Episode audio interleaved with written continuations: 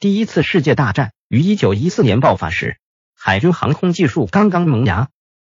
几年之后，英国用无数次试验换来了可以携带飞行器的战舰，并让之驰骋海上疆场。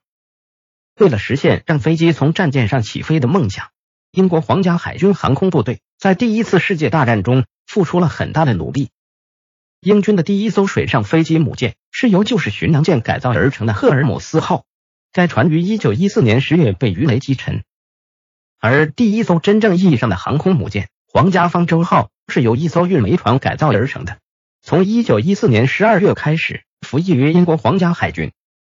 由于渡轮的速度较快，可以配合作战舰队中常规战船的作战步伐，所以英国又在一九一四年后将英吉利海峡的许多渡轮都改造成了轻装型水上飞机母舰。首战，恩格达恩号。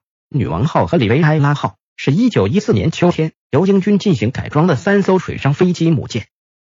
理论上来说，这三艘舰船的甲板都可供有着陆轮的飞机起飞，而他们的绞盘传动装置则可以把装了浮筒的水上飞机从海里拉上进来，或是把舰上的飞机放下水去。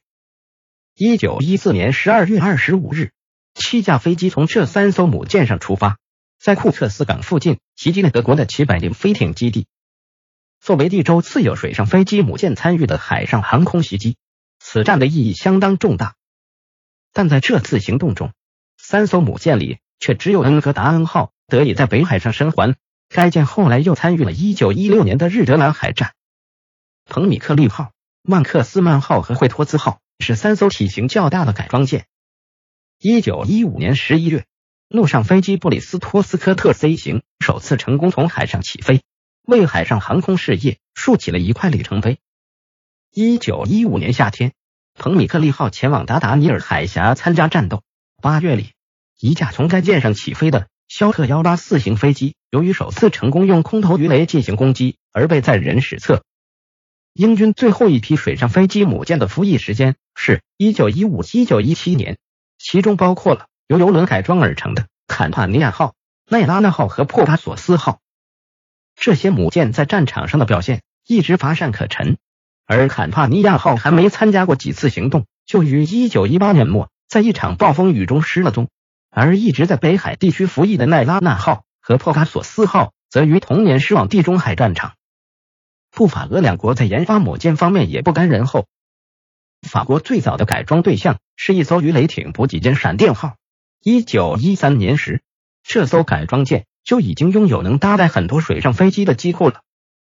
在那之后，法军又造了四艘母舰，其中坎皮诺号是于一九一五年由一艘油轮改造而成的，后来加入了协约国的地中海舰队；而由英吉利海峡的渡轮改造而成的三艘母舰，则携手扮演了护航舰鲁昂号和海峡战舰诺德号和帕斯德卡莱斯号的角色。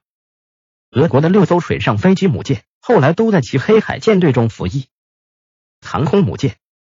一九一六年，功能越发强大的各式飞行器纷纷面世，而攻克了利用短甲板起飞这一技术难题的索普维斯斯塔特型和幼犬型等飞机，则让各种母舰显得越发重要。配有着陆轮的飞机进行水上作战，必须依赖水上飞机母舰或航空母舰。可是这些飞机却有一个致命的缺点，那就是无法在母舰上着陆。也就是说，这种飞机。在执行海上航空任务时，就变成了一种一次性用品。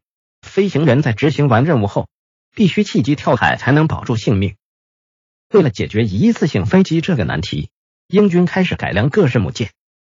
于一九一六年末，最早接受改良的是阿尔伊斯号航空母舰，它是由游轮改装而成的第一艘平甲板型航空母舰。之后。英军又于一九一七年末开始改良由轻型战列巡洋舰改造而来的航空母舰“狂怒号”，使其在一九一八年三月时具备了两个起飞甲板和一块附加的停机坪。不过，由于舰体上部的中枢结构会造成气流紊乱，所以飞机降落在该舰上还是没有安全保障。除此以外，英军还专门建造了一艘同样名为“赫尔姆斯号”的航空母舰。虽然英军在这方面确实投入了很多。